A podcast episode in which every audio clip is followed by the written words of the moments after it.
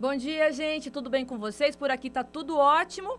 No ar, mais um Jornal da Manhã, entrevistas especiais de sábado. Hoje comigo aqui, Igor Lucena. Olá, bom dia, pessoal. Mais uma vez é um prazer estar aqui, Patrícia. Obrigada, Igor. E hoje a gente tem a satisfação de entrevistar o deputado federal pelo PROS, Capitão Wagner. Capitão Wagner, muito obrigada pela sua presença aqui no Jornal da Manhã. Olá, Patrícia. Bom dia para você, bom dia para o Igor, bom dia para todos os ouvintes. Satisfação estar falando com vocês hoje. Muito obrigada. Bom, Capitão Wagner, a gente não tem como iniciar essa entrevista é, não falando das pesquisas, né? A, a, mais recente, o Instituto Paraná Pesquisas, que mostra aí o senhor numa liderança bem vantajosa para o governo do estado. Eu queria que o senhor falasse um pouquinho a respeito. O senhor já é pré-candidato?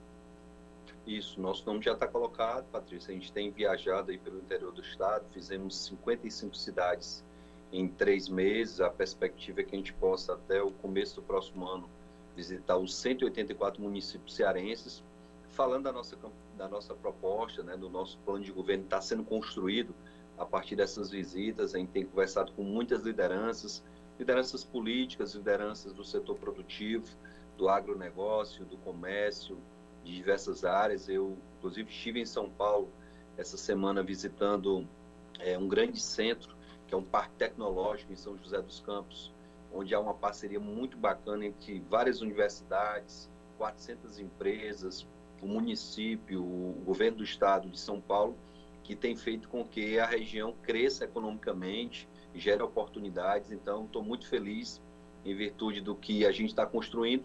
E o resultado da pesquisa, na verdade, é um retrato do momento. A gente entende que a eleição está bem distante, a gente está um ano da eleição, e por conta disso Naturalmente, esses números não podem nos empolgar, a gente fica feliz, mas ao mesmo tempo a gente entende que está bem distante, até a eleição a gente tem que trabalhar muito.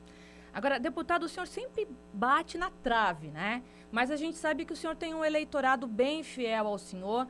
É, o que, que o senhor tem feito de diferente para dessa vez não bater na trave, mas fazer o gol? Olha, Patrícia, na campanha para prefeito, a gente, por exemplo, não tinha é, articulação política que a gente tem hoje. A gente conseguiu atrair para o nosso arco de aliança, além do Republicanos, do PROS, do, do PTB, do Avante, do PSC e do PROS, um novo partido, né? O partido está sendo composto aí, provavelmente a fusão deve ocorrer ainda nesse mês de setembro, que é o PSL junto com o DEM. A gente tem avançado muito nas conversas com o MDB, então isso vai nos dar muito mais tempo de TV para que a gente possa apresentar o nosso plano de governo, mostrar as nossas ideias. Eu acho que isso é um grande diferencial da última campanha. Tenho tido conversas para criar uma frente ampla, uma frente ampla de oposição que pode reunir, por exemplo, o Heitor Ferre, que foi nosso adversário da eleição para prefeito, com quem eu tenho conversado bastante. O Heitor é um parlamentar muito atuante que pode estar somando forças ao nosso projeto. Então, eu acho que a gente chega com mais força, com um time maior e, acima de tudo, com um planejamento de um ano de antecedência que pode, pode nos dar uma vantagem considerável até o próximo ano, até porque eles sempre deixam para anunciar o candidato deles na última hora. Capitão, bom dia. É, o meu trabalho aqui, além de fazer perguntas junto com a Patrícia, fazer uma certa análise do cenário, tanto político quanto econômico. Uh, e o meu ponto de vista é, nas suas últimas eleições, uh, um, um ponto diferente que chama muito a atenção é que você sua elei suas eleições majoritárias sempre são maiores do que as outras do ponto de vista de votos. O eleitor, o seu eleitor, ele aparentemente vê no senhor uma, um ponto específico e talvez o ponto mais importante do ponto de vista de real oposição no governo do estado do Ceará. E quando a gente está falando de um projeto de situação que já está aí há mais de 20 anos e que mostra sinais, obviamente, de desgaste, eu acho que isso é um, é um, é um modelo normal da democracia. A gente está vendo, por exemplo, na Alemanha, Angela Merkel, depois de 16 anos, a, prestes a perder reeleição. Então, isso é muito comum de você ter a chamada alternância de poder. E a minha pergunta, dentro desse cenário, é o que você acha que passa hoje na cabeça do eleitor cearense ah, por dois motivos. Por, por essa, essa ideia de mudança, levando em consideração que ah, na sua última eleição a diferença foi pouco menos de 2% dos votos, e porque ele vê no senhor ah, esse voto tão firme do ponto de vista de oposição? Olha, Igor, a gente, como você citou, além do, do, do, da questão da Alemanha, a gente tem a Argentina agora, onde há uma dificuldade para o presidente ser reeleito, há uma dificuldade é, para todos os gestores mundo afora por conta do desgaste que a pandemia trouxe. Acho que as medidas adotadas pelo governo do estado de Ceará, sem conversar com a sociedade, sem conversar é, com o setor produtivo do estado de Ceará, é, desgastaram muito a imagem do governo. A gente tem um grupo que está no poder desde que eles se constituíram como políticos. Né? A família Ferreira Gomes ela está na base do governo do estado de Ceará desde o dia em que eles entraram na política, desde é, a época do regime militar até hoje, a família Ferreira Gomes faz parte da base do governo do estado de Ceará. E eu acho que está na hora deles entenderem um pouquinho o que é oposição, até porque eles se propuseram, o Cid foi candidato em 2006, dizendo, olha, eu vou criar o Ronda do Quarteirão e vou reduzir a violência no Ceará. A violência só aumentou. Eles se propuseram a diminuir a desigualdade social. Hoje a gente tem 4 milhões de pessoas vivendo abaixo da linha da pobreza no estado de Ceará. O estado de Ceará foi o estado no Nordeste que mais perdeu vidas para a Covid. Então, prometeram melhorar a saúde, a economia, prometeram melhorar a segurança pública e não conseguiram melhorar. Tentaram, isso é fato, mas não conseguiram. Então, a população acho que acredita que está na, na hora de dar oportunidade para um novo grupo político. O capitão Wagner não está nessa disputa sozinho. A gente tem um grupo de pessoas que está ajudando na construção do plano de governo, que está ajudando na questão da formatação de cada plataforma da educação, da segurança, da economia, eh, da saúde. Então, a gente quer chegar no próximo ano aí mostrando que, para além do Capitão Wagner, existe um time de pessoas qualificadas que querem ter uma oportunidade de retribuir ao Estado será tudo que de bom ele nos deu. É, capitão, o senhor citou aí a questão da saúde aqui no Estado, né? E a gente sabe que, como deputado, o senhor destinou aí cerca de 100 milhões de reais para a saúde aqui do, do Ceará. É, se o senhor fosse governador na gestão durante a pandemia aqui que a gente é, tem, tem vivido ainda, né? O que o senhor faria de diferente do governador Camilo Santana? A gente tem que reconhecer que o, governador Camilo acertou em alguns pontos. Por exemplo, Roberto Cláudio optou por um hospital de campanha que foi montado e desmontado em cinco meses, custou 110 milhões de reais é, enquanto que o Hospital São Mateus, com estrutura física e na Santos Dumont, foi vendido agora por 92 milhões de reais. Camilo optou pelo Hospital Leonardo da Vinci, então acho que foi um, um acerto do governador Camilo. Mas tem alguns erros durante a pandemia. Eu posso citar aqui, por exemplo, a reforma de um estacionamento do Palácio da Abolição que custou 30 milhões de reais em plena pandemia. A tentativa do governador de contratar a feitura de um livro sobre a pandemia que ia custar mais de meio milhão de reais a partir da nossa denúncia, isso foi evitado. É, o governo tem tido uma lentidão na questão da aplicação das vacinas, o governo federal entrega as vacinas do Ceará, o governo do estado até distribui, pelo menos nos dados que estão na CESA, mas a aplicação tem demorado. Em média, nós temos hoje no Ceará 2 milhões de doses de vacina no freezer, aguardando aplicação. Essa demora fez com que o estado do Ceará fosse o estado do Nordeste que mais perdeu vidas para a Covid. Isso é fato, está nos dados, qualquer pessoa pode comprovar isso. Eu não estou dizendo aqui que o governador errou em tudo, mas errou em algumas medidas ao não dialogar com o setor produtivo. Falou que estava muito preocupado com a questão das vidas, ia deixar a economia para depois, só que perdemos vidas e a economia está na situação que está. Um relato de uma matéria que foi publicada recentemente em um veículo nacional mostrou que o Ceará é o pior estado na retomada econômica durante o período da pandemia. É, a gente viu um relatório do Tribunal de Contas do Estado, o governador está irritado porque a gente divulgou isso, mas quem falou não foi eu, foi o Tribunal de Contas do Estado que disse que o Ceará recebeu 2 bilhões e 200 milhões e pegou quase 1 bilhão em vez de utilizar no combate à Covid, destinou para outras áreas, inclusive para pagamento de salário de servidores que não estavam no combate à Covid. Então, são alguns fatos que eu não faria, com certeza. Essa é até a minha próxima pergunta aqui, eu já vou pegar esse gancho antes do Igor fazer a análise dele aqui, capitão. É porque o senhor é um aliado né, do presidente Jair Bolsonaro e o governo federal tem batido muito na tecla, principalmente por conta da CPI da Covid, né, dizendo que prefeituras e governos né, estaduais precisam também ser investi serem investigados por conta é, desses investimentos que vieram para a saúde e como o senhor citou aí, no caso aqui do Ceará, também alguma parte foi, foi é, para pagamento de folha. É, o senhor é a favor da, dessa investigação estadual, municipal, é, o porquê que, que a CPI não tem batido nessa tecla, o que está acontecendo na opinião do senhor? Eu não digo só no Ceará, não digo só em Fortaleza, mas em relação a outros estados e prefeituras aí do Brasil. Olha, Patrícia, eu passei minha vida toda na oposição e sempre defendi as comissões parlamentares de inquérito, as investigações. Eu acho que a CPI da Covid no Senado ela deve prosperar, mas ela não pode investigar somente o governo federal. O governo federal deixou muitos recursos para estados e municípios, e se o recurso é federal, tem que ser investigado o estado que desviou esse recurso, tem que ser investigado o município que desviou esse recurso. Eu acho que o, é, o pré-candidato Roberto Cláudio vai ter muita dificuldade de explicar para os eleitores dele porque que ele montou e desmontou um hospital de campanha, gastou 110 milhões de reais comprou o respirador mais caro do Brasil, pagou antecipadamente, até hoje nós não recebemos esses respiradores. A gente tem informações da CGU é, que relatam que a prefeitura comprou, por exemplo, um oxímetro, que eu comprei para minha esposa, o oxímetro, que é um aparelho que você coloca no dedo para medir a oxigenação. Eu comprei na Pague Menos por 150 reais.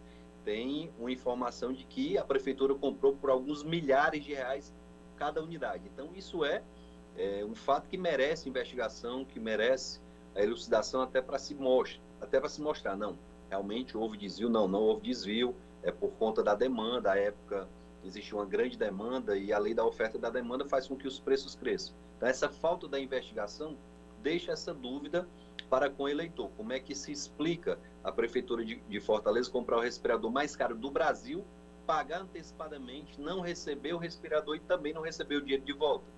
Eu acho que é uma coisa que precisa ser investigada. E não só no Ceará, não só em Fortaleza. Tivemos escândalos no Pará, no Amazonas, no Rio de Janeiro, em São Paulo. Essa tal dessa SPDM, essa OS que administrou o hospital de campanha do PV, ela está sendo investigada em São Paulo, em uma CPI, é investigada pelo Tribunal de Contas de São Paulo, é uma OS que está sob suspeita. E hoje ela administra várias unidades hospitalares no estado de Ceará. Então, é muito preocupante o que acontece com os recursos da saúde e, logicamente, que toda investigação tem o nosso apoio e ela tem que ser ampla, não pode investigar somente o governo federal. Capitão, uh, quando a gente fala de investigação, a gente está falando do passado, mas eu quero falar um pouco do presente uh, e também do futuro.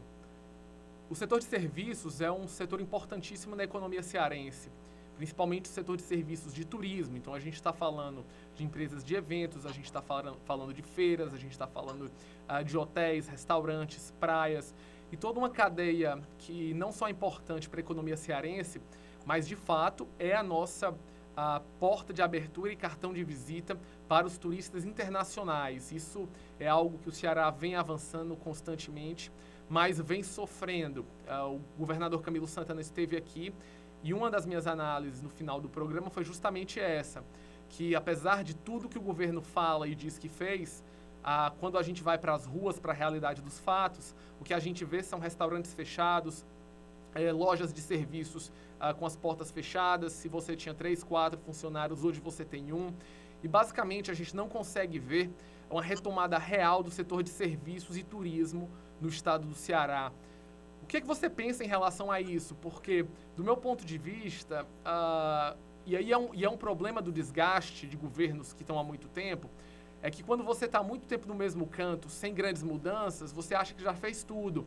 E aí, para você fazer uma coisa tão importante como uma retomada econômica, do ponto de vista prático, precisa de ideias novas e não só isso, você precisa de ter mentes novas com, com ideias de como é aquela coisa, né? Tirar um pouco a, a, a, o corpo da cadeira e rebolar.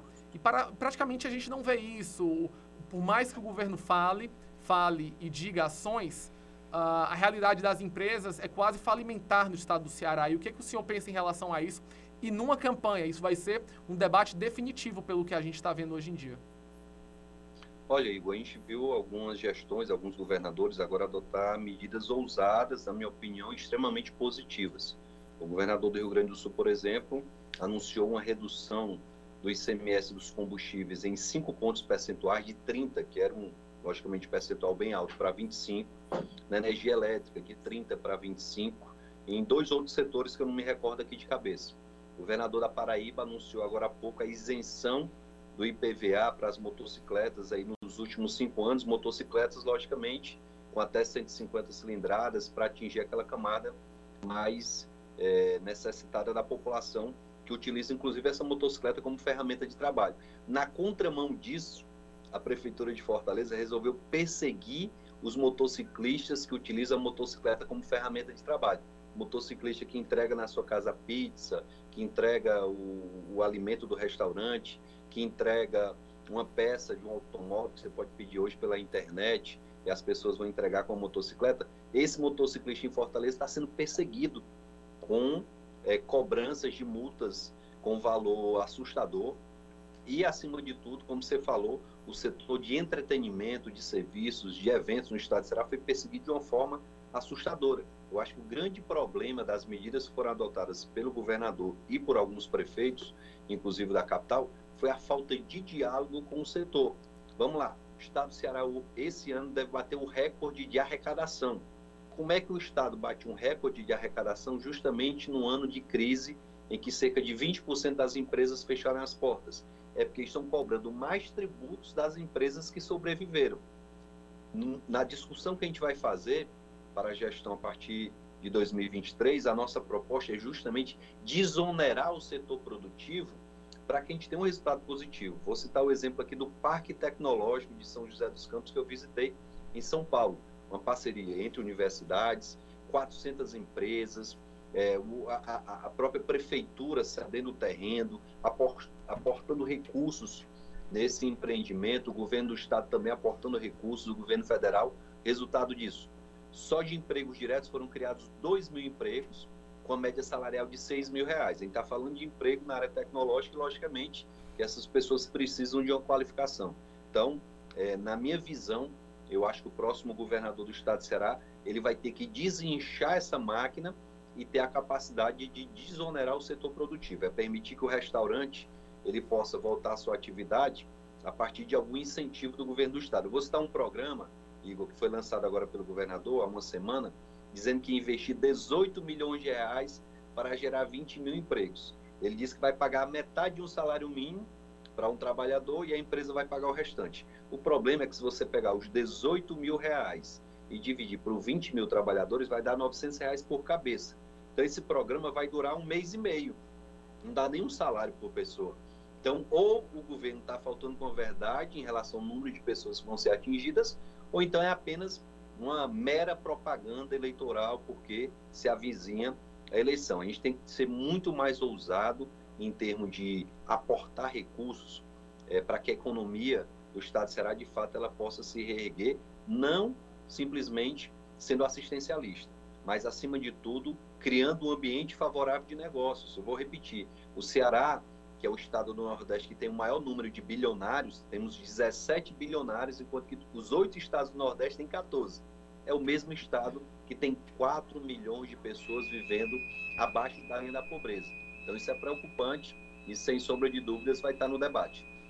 É, capitão, eu queria trazer um pouquinho também, é, a gente falar um pouco da pandemia em questão do cenário nacional. A gente está vivendo um drama agora é, que o Ministério da Saúde anunciou a, a, o cancelamento, né, por enquanto, é, da vacinação em adolescentes né, abaixo dos 18 anos. Sendo que muitos desses adolescentes já receberam a primeira dose, no caso, igual a minha filha, que tem 16 anos, recebeu a primeira dose da Pfizer e agora vem essa notícia do Ministério da Saúde querendo brecar e, e principalmente citando um caso de um adolescente em São Bernardo do Campo, na, na no, em São Paulo, né, na Grande São Paulo, que teria morrido, mas ainda não se sabe. Né? Investigações foram abertas aí para investigar, porque depois de 15 dias ele faleceu.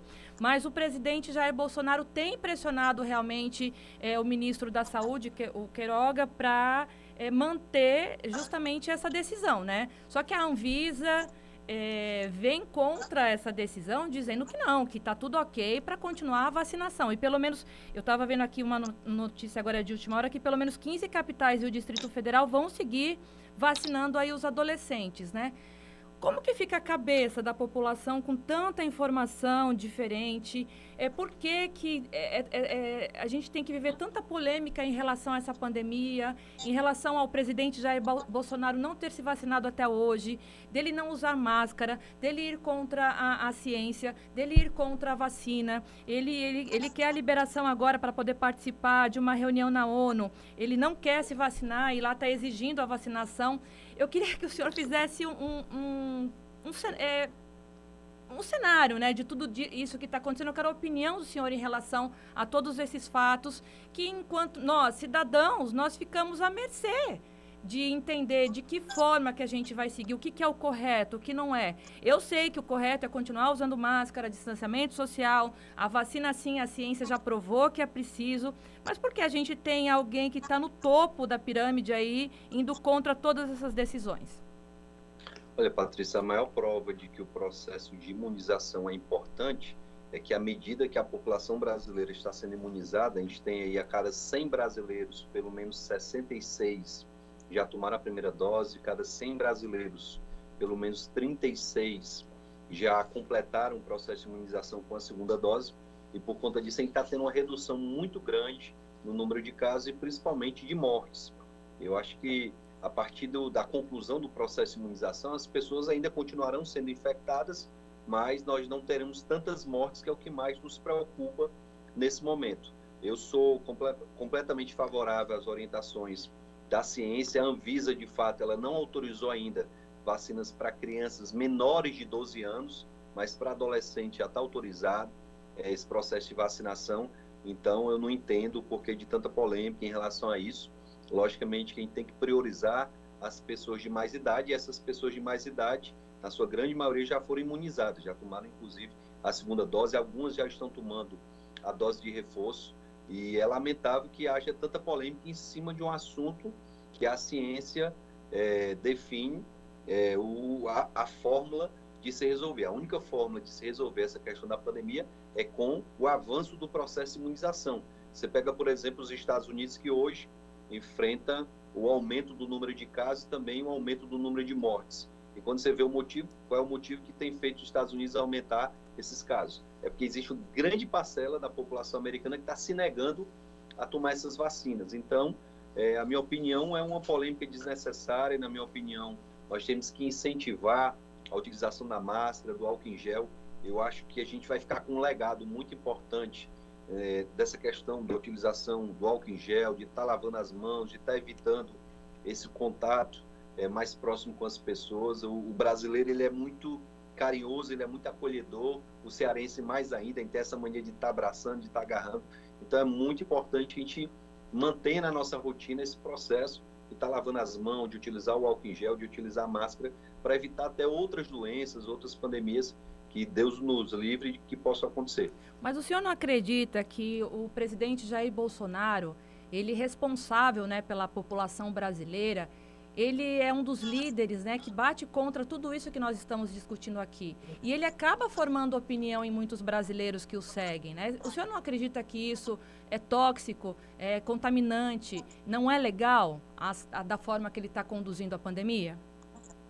Olha, Patrícia, eu agiria de forma diferente como estou agindo. Tomei a minha primeira dose, na próxima semana eu tomo a segunda dose. Eu incentivo as pessoas, inclusive nas redes sociais, a tomarem é, as suas doses de vacina. Minha filha, que é adolescente, já tomou, minha esposa tomou também. A gente faz questão de divulgar e incentivar que as pessoas façam isso. É fato que o presidente é uma autoridade que forma opinião, é uma autoridade que tem que dar o exemplo, e eu concordo que a, a forma como ele conduz essa questão da vacinação não é a forma mais adequada.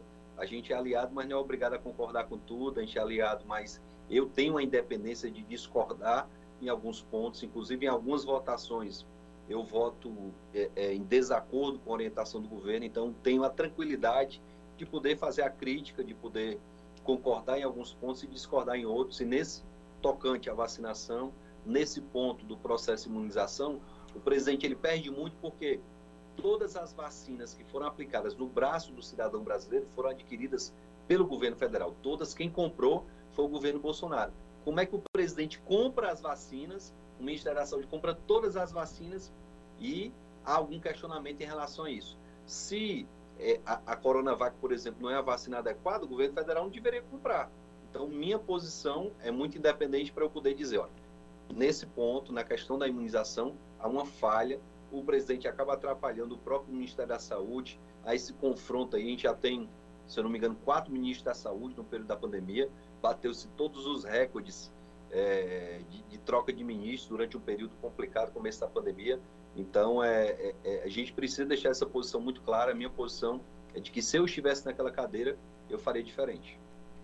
Deputado, uh, falando ainda do governo Bolsonaro, apesar de, como a Patrícia falou aqui, existirem críticas grandes sobre a condução da pandemia do ponto de vista da saúde, uh, do ponto de vista econômico, eu gosto de fazer aqui sempre um lembrete que uh, o governo e o ministro Paulo Guedes fizeram uh, uma ação que foi uma das melhores do ponto de vista financeiro quando a gente fala em socorro às empresas e às famílias. O auxílio emergencial chegou a diminuir a pobreza no Brasil a níveis nunca antes vistos, principalmente no ano de 2020.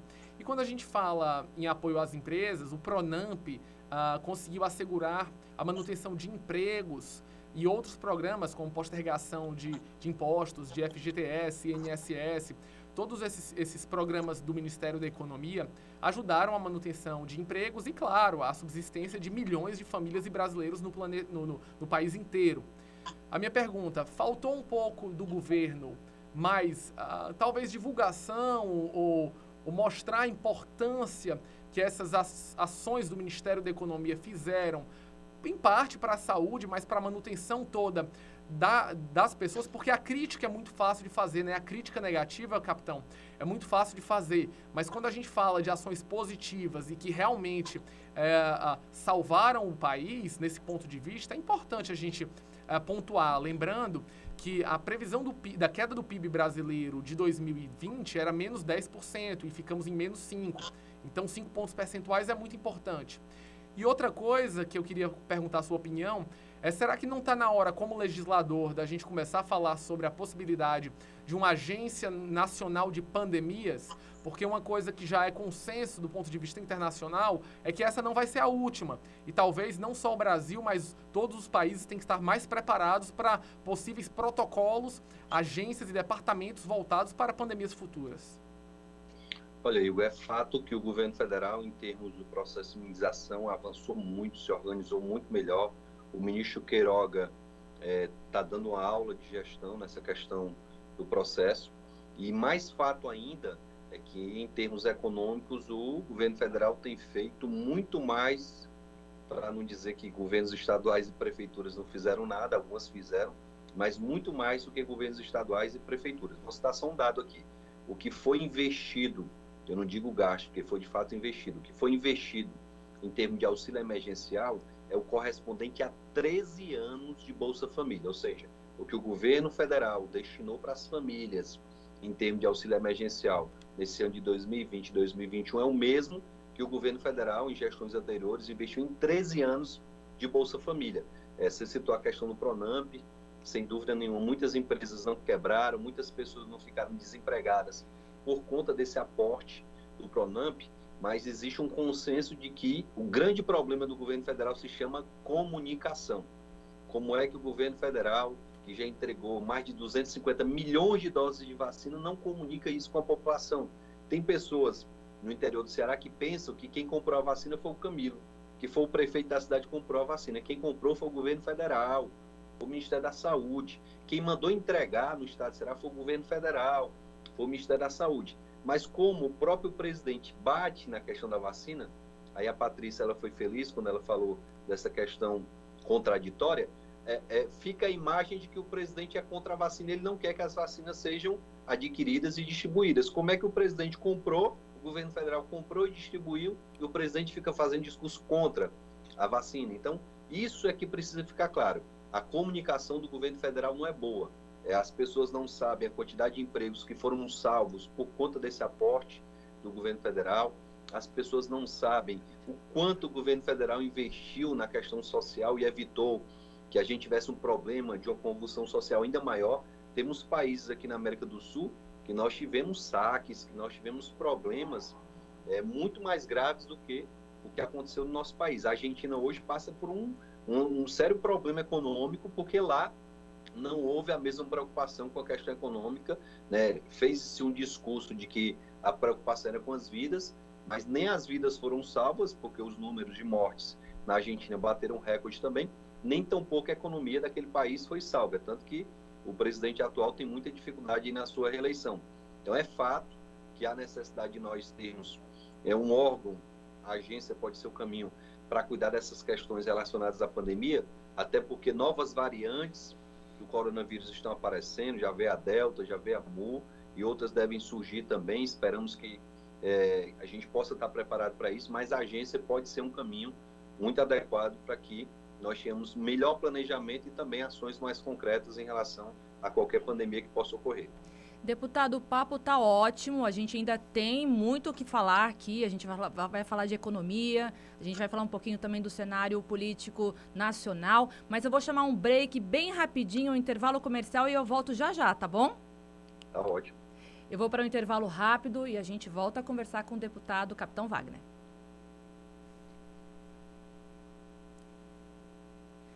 Olá, estamos de volta aqui numa entrevista especial. Ao meu lado aqui, Igor Lucena nos comentários, na análise econômica, política. E o nosso convidado de hoje é o deputado federal Capitão Wagner. Deputado, muito obrigada pela presença e a participação do senhor aqui no nosso programa, o Jornal da Manhã, entrevistas especiais de sábado. E no último bloco a gente estava falando né, sobre a pandemia no país. É, o senhor deixando bem claro a sua é, opinião em relação né, a sim para vacina, inclusive o senhor já foi vacinado. É, o senhor acredita que a gente, essa confusão que está agora do Ministério Público barrar, inclusive eu fiz essa pergunta no bloco anterior, mas eu queria é, reforçar com uma outra questão, porque ter, teria um bastidor aí que as vacinas estariam em falta, né, para poder continuar vacinando a população idosa. Por isso que o, o, ministro da Saúde brecou essa segunda dose para os adolescentes. O senhor está sabendo de alguma coisa em relação a isso? É, os bastidores de, da política em Brasília. Conte para gente. Olha, Patrícia, a gente teve a oportunidade há cerca de um mês atrás de viajar de Brasília para Sobral com o ministro da Saúde e ele nos falava é, em relação à aquisição das vacinas, ele mostrava que havia um planejamento, como há de fato, para a gente ter um grande avanço nesse processo de vacinação. A gente teve um evento aqui é, ontem, antes de ontem, melhor dizendo, na quinta-feira, em Guarulhos, onde vários aviões saíram de Guarulhos para entregar um grande lote de vacinas nos diversos estados da federação. E o, o, o ministro falava, de fato, que havia é, um planejamento para uma terceira dose, para uma dose de reforço, mas a gente não podia iniciar um processo de terceira dose se o de segunda dose ainda estava aquém do esperado. Nós temos hoje, repito, como eu falei no bloco passado, quase 70% da população com a primeira dose. Nós temos 36, 37% de pessoas com a segunda dose e, logicamente, o governo se prepara para uma terceira dose ou dose de reforço, que inclusive já começou a ser é, administrada em alguns locais. Mas não há como a gente iniciar uma terceira dose, uma dose para idosos ou pessoas com comorbidade, sem que tenha ocorrido um avanço maior é, do processo de imunização completa com a segunda dose. A gente tem visto nos dados diários que acompanham diariamente a aplicação das doses, que hoje a gente tem uma aplicação muito maior da segunda dose. Em média, nós temos aí é, 500, 700 mil é, de primeira dose e a gente está tendo mais de um milhão, um milhão e duzentos de aplicação da segunda dose, até para que a segunda dose possa acompanhar muito em breve a primeira a gente ter aí a parcela maior da população completamente imunizada. Mas as informações que eu tenho de bastidores aqui, é o governo federal, o Ministério da Saúde já estão preparados financeiramente, já existem contratos e previsão de aquisição de doses suficientes para concluir todo o processo de imunização e também, havendo necessidade, nós temos o reforço no próximo ano. Capitão, é, entrando um pouco aí ainda nessa questão da pandemia e falando sobre Brasília e principalmente os bastidores uh, do Congresso, uh, muitas pessoas me perguntam, como economista, sobre qual é o futuro do Brasil do ponto de vista econômico, o que, que a gente está prevendo para 2022. E dentro de, de análises positivas e negativas, principalmente essa semana, onde a gente teve a pior semana na Bolsa de Valores uh, do ano, né? A gente teve aí, já estamos com mais de 15% negativo dos ativos do Ibovespa. E muitos dos investidores têm medo que essa que esse, esse derretimento da bolsa, do, do mercado financeiro, transborde para a economia real. Se as pessoas estão com medo de investir na bolsa, imagine quem está querendo montar uma fábrica de 50, 100 milhões uh, de reais, de dólares e, e, e gerar mil, dois mil, três mil empregos. E dentro desse contexto, uh, o que mais se pergunta e que mais aparentemente os agentes econômicos têm um certo receio são as reformas. É inegável, ou seja, do ponto de vista de políticos e economistas mais à direita ou mais à esquerda, que as reformas no Brasil têm que sair. Ah, o presidente Temer conseguiu fazer uma primeira reforma trabalhista, o presidente Bolsonaro conseguiu avançar com a reforma previdenciária, mas a gente ainda tem uma reforma da máquina pública, uma possível reforma do ponto de vista de pacto federativo. E o que a gente acompanha, que está um, muito complexo, é a reforma a é, de tributos, tributários, que virou mais uma reforma do ponto de vista de imposto de renda. Ah, isso foi andar, andou aí na Câmara dos Deputados, está no Senado, vai voltar, mas muita gente está cética com não só a possibilidade de aprovação, mas a gente terminar tendo uma reforma que vai deixar o sistema tributário mais complexo do que já está todo esse ruído da impossibilidade de passar reformas ou elas passarem de uma maneira não positiva para as empresas é algo que, que perturba o ambiente econômico e a gente está vendo basicamente esse reflexo uh, na parte de emprego e também na parte do, do setor financeiro. E a minha pergunta é, de, dentro desse cenário, qual é a sua visão sobre as reformas, principalmente sobre a reforma é, é, de tributos e uma pergunta muito pessoal dentro desse contexto é que o meu ponto de vista é que a, é, a reforma do Bernard Api, do economista Bernard Api, que eu classificaria como a melhor, basicamente ela aparentemente foi colocada nas gavetas. E por que isso aconteceu? Olha, a gente teve, como você fez aí uma introdução bacana, a reforma trabalhista do Temer, tivemos a reforma previdenciária já no primeiro ano do governo Bolsonaro, uma discussão avançada em relação à reforma tributária que eu acho que o fatiamento dessa reforma tributária foi o grande problema que fez com que é, a gente não tivesse o resultado mais adequado. Tivemos aí uma discussão e aprovação é, muito focada no imposto de renda na Câmara, foi para o Senado. Acredito que no Senado deve ser aprovado. Ainda há uma discussão em relação à reforma administrativa, que é importante também. Nós temos alguns gargalos que devem ser discutidos e devem tramitar com celeridade é, na Câmara dos Deputados e também no Senado, e a perspectiva continua sendo de é um Congresso muito reformista. É, até o ano de 2018 havia um, um, grande temor dos parlamentares em discutir e votar reformas, mas a gente vê hoje é, os parlamentares com um desejo muito grande de dar uma sinalização é, para o PIB, para o setor econômico e até para a população de que é necessário diminuir o tamanho do Estado, diminuir regalias que existem no poder público que não podem perdurar é, para sempre. A gente, né, quando, quando começa a fazer a discussão em relação ao serviço público, a gente vê que tem servidores públicos, por exemplo, isso aqui eu escutei de um próprio servidor que contribuiu 30 anos para a Previdência, que tem é, já 10 anos aposentado e na legislação a qual ele estava submetido, ele mesmo que vivesse mais 30 anos, seria garantida a sua remuneração integral e ainda poderia passar é, para os seus filhos parte dessa remuneração através de pensão. Então, é uma conta que não bate e durante muito tempo se deixou essa conta de lado e está na hora da gente ter um foco muito específico em relação a isso. O que nos preocupa, Igor, é fato, é o ano de 2022 está se aproximando. Logicamente que dentro de um processo eleitoral é, pode, podemos ter um freio tanto por parte do governo federal, que não queira assumir certos desgastes em véspera de eleição, como do próprio Congresso. Hoje a gente tem, é, e eu posso falar isso sem medo de, de errar, um certo desentendimento entre a Câmara e o Senado. Havia um sincronismo muito grande, mas nos últimos meses a gente tem visto algumas matérias passarem na Câmara e não passarem no Senado, serem inclusive rejeitadas pelo Senado. Então está tendo aí uma falta de comunicação entre a Câmara e o Senado que precisa ser sanada o mais breve possível.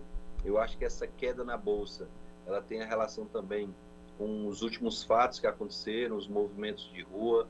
É, acho que a sinalização que o presidente deu de recuo, de fazer uma carta à nação, aí é fato, já é público, auxiliado pelo ex-presidente Temer, foi positivo, as pessoas entenderam aquilo como um recuo para o bem do país, para o bem da democracia, para o bem das instituições. Então, isso acaba sendo bem acolhido e bem recebido, mas é importante demais que a gente possa avançar nessas discussões, porque no próximo ano, por mais que haja boa vontade, cada deputado vai para suas bases eleitorais tentar se reeleger, e isso vai dificultar muito o processo de votações. É, capitão, eu quero bastidores de Brasília. O senhor não pode deixar de trazer algum bastidor de Brasília para a gente. É, pegando gancho aí nesse recuo do presidente Bolsonaro, com a ajuda do ex-presidente Michel Temer, né, que ajudou a redigir a carta e os, pro, os protestos de rua, né, a população do 7 de setembro, um possível golpe, esse desenho aí do possível golpe. Qual foi a conclusão que, que o Congresso é, teve em relação a esse recuo? Está rolando um acordo aí nos bastidores? É, tem algo que a população não sabe que fez o presidente Jair Bolsonaro recuar e ficar mais bonzinho aí em relação a esse possível golpe? É, essa questão da urna eletrônica, do voto eletrônico, que virou para ele também algo que ele não tira da cabeça, que ele disse que se não tiver, é, se a votação for eletrônica nas próximas eleições, aguarde que vai ter surpresa. Qual que é o bastidor que está acontecendo? Por que esse recuo da noite para o dia? Olha, Patrícia, é, algumas pessoas, inclusive, me perguntavam antes do 7 de setembro, capitão, o que, que vai acontecer no 7 de setembro? Eu digo nada. Hum. As pessoas vão para a rua, vão comemorar a data é, festiva da independência do nosso país, vão lá se mobilizar e expressar através de um direito que é fundamental e não pode ser tolhido, que é a liberdade de expressão a sua opinião contrária alguma posição do Congresso, alguma posição do próprio STF, alguma posição de parte da imprensa. Eu acho que é, é natural, nós que somos pessoas públicas, estamos sujeitos a essa crítica, e foi o que de fato aconteceu. Dia 7 a gente teve manifestações de rua, muitas pessoas foram para as ruas, e graças a Deus, como eu previa, nada demais aconteceu. É, e de lá para cá, é, tivemos outro movimento no dia 12, que eu acho que fortaleceu o presidente, que foi um movimento muito frágil, já estão marcando outro movimento. Eu acho que já está ficando cansativo esses movimentos de rua. Eu acho que a gente tem que estar tá focado, especialmente nós, que somos parlamentares, nós é, que fazemos parte da gestão pública, os governantes, temos que estar focados em matar a fome das pessoas, em garantir o avanço do processo de imunização, em restabelecer a nossa economia e é, o foco tem que ser esse. Não adianta de nada a gente estar nas ruas fazendo é, manifestação e cobrando, se não houver ao mesmo tempo é, a, a, consciência dos gestores públicos e também dos parlamentares que a gente não pode parar as nossas atividades. Então, acho que depois desse movimento ficou muito claro que até o ano que vem nada de tão grave vai acontecer. Algumas pessoas ficam especulando um possível processo de impeachment aí na véspera da eleição é outra coisa que eu não acredito que venha acontecer, até para o bem do país, para o bem da economia. É, a gente está um ano das eleições. Quem não está satisfeito com o presidente Bolsonaro escolhe outro presidente, quem está satisfeito vota nele, quem não está satisfeito com seus governadores escolhe outro, quem não está satisfeito com seus deputados troca os deputados e senadores. O momento da gente fazer essa transição é o momento das eleições que ocorrem no próximo ano. Logicamente que é, um processo eleitoral com garantias, com é, uma fiscalização, com um processo de auditoria é, mais rígido, é muito importante. É, a gente é, confia, logicamente, nas autoridades eleitorais, mas toda e qualquer ferramenta que venha aumentar a transparência e a garantir que não haja fraude no processo eleitoral é importante. Eu vou citar para vocês um problema que aconteceu no Congresso essa semana. Essa semana a gente teve no sistema da Câmara uma falha que fez com que um deputado que é vice-líder do nosso bloco, eu sou líder do bloco, o deputado assinou um documento lá e no sistema apareceu esse deputado como líder. Então, isso mostra que o sistema eletrônico ele é sujeito a falhas. Eu não estou dizendo que acontece fraude ou coisa parecida no processo eleitoral, até porque eu fui eleito em três ocasiões com a urna eletrônica. E o presidente Bolsonaro qualquer... também foi eleito no isso. voto eletrônico, né?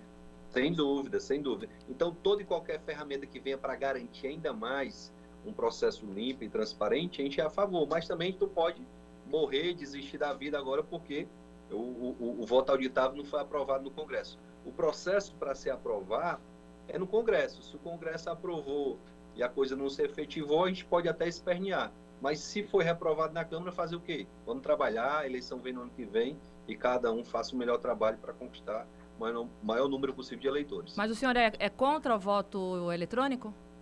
Não, não sou contra. Eu sou a favor do voto eletrônico e sou a favor de que a gente possa ter algum processo a mais de auditoria. Contra, não. É, deputado, antes da gente chamar o intervalo, porque a gente, eu deixei para o final um assunto que o senhor gosta muito de debater, que é segurança pública. Então é um assunto que dá pano para manga quando o senhor é, vai comentar, então eu deixei para o final. É, mas antes, o senhor não respondeu a minha pergunta sobre os bastidores, né, que fizeram o presidente Jair Bolsonaro recuar de uma forma tão rápida. Então, só queria essa resposta antes de eu chamar o intervalo e no próximo bloco a gente vai falar de segurança pública. Patrícia, no momento que isso aconteceu, eu não estava em Brasília, né? Estava em Fortaleza por conta do feriado, eu estive em Fortaleza. O que a gente escuta é que, de fato, houve uma intervenção do próprio ministro Ciro Nogueira, que hoje tem uma grande responsabilidade é, junto ao governo federal, que procurou o ex-presidente Michel Temer, até porque o Michel Temer tem uma interlocução forte com Alexandre de Moraes. É, foi ele que indicou Alexandre para ser secretário de Segurança em São Paulo, quando ele foi secretário. É, se eu não estou enganado, acho que não estou, foi ele que indicou Alexandre também como ministro do STF, então essa proximidade facilitou o diálogo entre o presidente Bolsonaro e o ministro Alexandre de Moraes, e eu acho que o próprio ministro Alexandre Moraes percebeu que estava se excedendo um pouco, houve excesso por parte do ministro, isso eu já critiquei, é, em relação a algumas prisões desnecessárias, em relação a algumas medidas desnecessárias, mas o caminho para resolver esse problema é sempre o diálogo. Não adianta a gente é, vir aqui para a rede social esculhambar o ministro Alexandre Moraes e achar que isso vai resolver, porque não resolve. Então, o caminho é o diálogo, o caminho é a própria justiça. Se há um erro, que se acione, na justiça. Se há, e o presidente fez isso, um, um entendimento de que o ministro cometeu crime, que se peça no Senado é, o seu impeachment, como foi pedido. O, o, o presidente do Senado, é, Rodrigo Pacheco, acabou arquivando o pedido de impeachment, mas é, a gente tem que usar as ferramentas previstas na Constituição e na legislação. Não adianta a gente fazer zoada, espernear, se não tiver aí a capacidade de encontrar ferramentas dentro da lei, dentro da Constituição. O próprio presidente tem dito eu vou agir dentro das quatro leis, dentro da Constituição. Será assim, não há possibilidade de nós termos golpe, impeachment, coisa parecida. Bom, deputado, a gente vai para o intervalo, viu, Igor? Porque a gente, já, né? a gente vai falar de segurança pública e eu sei que o deputado capitão Wagner tem a língua afiada quando a gente fala de segurança e eu adoro falar sobre segurança com ele. Eu já tive outras oportunidades de entrevistar o capitão Wagner. Então a gente vai para um rápido intervalo e volta daqui a pouquinho. Até já. Estamos de volta. Eu, Patrícia Calderon, aqui do meu lado, Igor Lucena. A gente está dividindo hoje os microfones aqui da PAN. Tudo bom, Igor? Tudo bem, Patrícia? Tudo. Bom, a gente está caminhando aí para o finalzinho do nosso programa. Mais uma vez eu gostaria de agradecer o deputado federal Capitão Wagner, que muito é, gentilmente topou dar essa entrevista para a gente, sempre atendendo aí as nossas solicitações, muito educado, muito prestativo na, nas questões de responder é, as, perguntas, não foge de nenhuma questão e, e é bom entrevistar um personagem assim, viu, Capitão Wagner? Fico feliz, fico feliz por isso. E adoro quando me colocam no canto do muro, viu, Patrícia? Oh. Pergunta difícil é que, que é bom da gente responder. Não, eu tinha um professor na faculdade que dizia o seguinte: é, pergunta boa é aquela que o entrevistado ele não está muito afim de responder. Então vá por essa linha. Capitão, vamos falar um pouquinho de segurança pública aqui no estado do Ceará, que é um assunto que o senhor domina, né? É um assunto que sempre fez parte aí das pautas políticas do senhor, né? É, queira para a candidatura à prefeitura, imagino que vai ser uma das pautas importantes para a candidatura ao governo do estado. Eu queria entender do senhor onde está a falha. O Ceará continua sendo realmente um, um, uma passagem aí é, com facilidades para a questão do tráfico de drogas? Essa é a primeira pergunta. É porque as facções criminosas elas escolhem realmente o Ceará para se instalarem aqui, né? É, o, o que que tá, por que, que eles vêm para cá? Tá faltando é, o, o, governo ficar de olho nessas facções? Porque é sempre tão polêmico o assunto quando as, é, é, se colocava em pauta a, a questão do, dos interruptores de celulares nos presídios. Por que isso nunca foi para frente? O porto do, o porto do, do, do PECEM o que está o que que tá faltando no Porto do PCM na questão da fiscalização? Eu queria que o senhor fizesse um, um, uma geral é, sobre o assunto segurança pública, principalmente ligado ao tráfico de drogas aqui no estado do Ceará. Patrícia, primeira coisa a gente tem que registrar que Fortaleza, o estado do Ceará, geograficamente, tem uma posição estratégica para tudo, né? para o turismo, para é, o traslado de mercadorias do Brasil para a Europa, para os Estados Unidos e, naturalmente, também tem uma posição estratégica para a distribuição das drogas que são produzidas na América do Sul, especialmente na Bolívia e na Colômbia, e, e essas drogas vão para os Estados Unidos, vão para a Europa, e Fortaleza, é, geograficamente, é o melhor ponto para fazer essa distribuição. É tanto que a gente tem tido, com muito mais frequência, apreensões de drogas. A gente teve aí no aeroporto de Fortaleza um avião turco apreendido com 1.300 quilos de cocaína, isso aconteceu muito recentemente. Nós temos tido muitas apreensões de droga e, é, além dessa questão geográfica que a própria Polícia Federal já aponta, nós temos uma série de outros problemas. É, a Justiça Cearense, infelizmente, ficou famosa nacionalmente por conta de um grande escândalo chamado Operação Expresso 150. Alguns desembargadores estavam recebendo recursos, dinheiro de propina para liberar criminosos influentes que eram presos nos nossos presídios cearenses. O, o, inclusive se dizia nacionalmente que o sonho de qualquer bandido, chefe de facção, era ser preso no Ceará. Porque no Ceará bastava ter dinheiro para pagar e ser solto. Nós tínhamos um sistema é, penitenciário completamente degradado, e aqui eu tenho que reconhecer que em 2019, com a chegada de, do Mauro Albuquerque, que era, um, era uma pessoa que eu já divulgava que era capaz de reduzir esse problema, chegou e, e, de fato disciplinou o sistema penitenciário, mas eu dizia, não adianta o Mauro organizar os nossos presídios se do lado de fora continuar a bandalheira, que continuou. Novos líderes de facções surgiram e hoje a gente tem o estado de Ceará, segundo os dados de 2020, como estado campeão do Campeonato Nacional da Violência. O estado de Ceará hoje é mais violento que o Rio de Janeiro, é mais violento que São Paulo, é o estado mais violento do país. A gente tem a cidade de Calcaia como a cidade mais violenta do país. Então, é, esse conjunto de fatores fez com que o estado de Ceará chegasse no patamar que está hoje. Só que a gente tem que registrar que em alguns anos a gente tem a redução da violência, em outros a gente tem um aumento. Vamos pegar o ano de 2019 em comparação a 2020.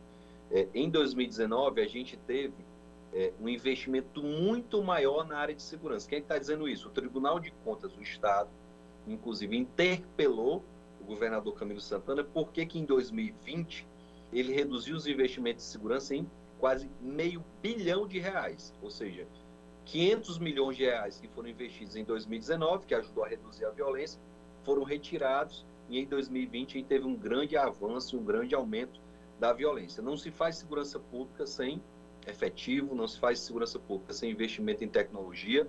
Então, quando se tira recurso da segurança pública, logicamente que a tendência é que a violência aumente. Só que no Ceará a gente teve um problema adicional, que aí eu vou entrar na área que o Igor domina. A gente tem uma grande crise econômica no Ceará, vou repetir o que eu falei lá no primeiro bloco, que colocou 4 milhões de pessoas vivendo abaixo da linha da pobreza. Você imagina um jovem que mora na periferia de Fortaleza ou de qualquer cidade do estado de Ceará, sem qualquer perspectiva de entrar no mercado de trabalho, que é chamado por uma facção para ganhar 500 reais por semana para ser avião, para ser um, um, um, informante qualquer da facção. Esse jovem facilmente é cooptado se ele não tem uma perspectiva de futuro, certo? Então, essa crise social, nós temos hoje grande parcela da população, quase 90% do cidadão cearense, tem um salário de até dois salários mínimos, a remuneração de até dois salários mínimos. Então, esse problema social, esse desemprego, essa crise econômica afetou em muito a violência do nosso Estado.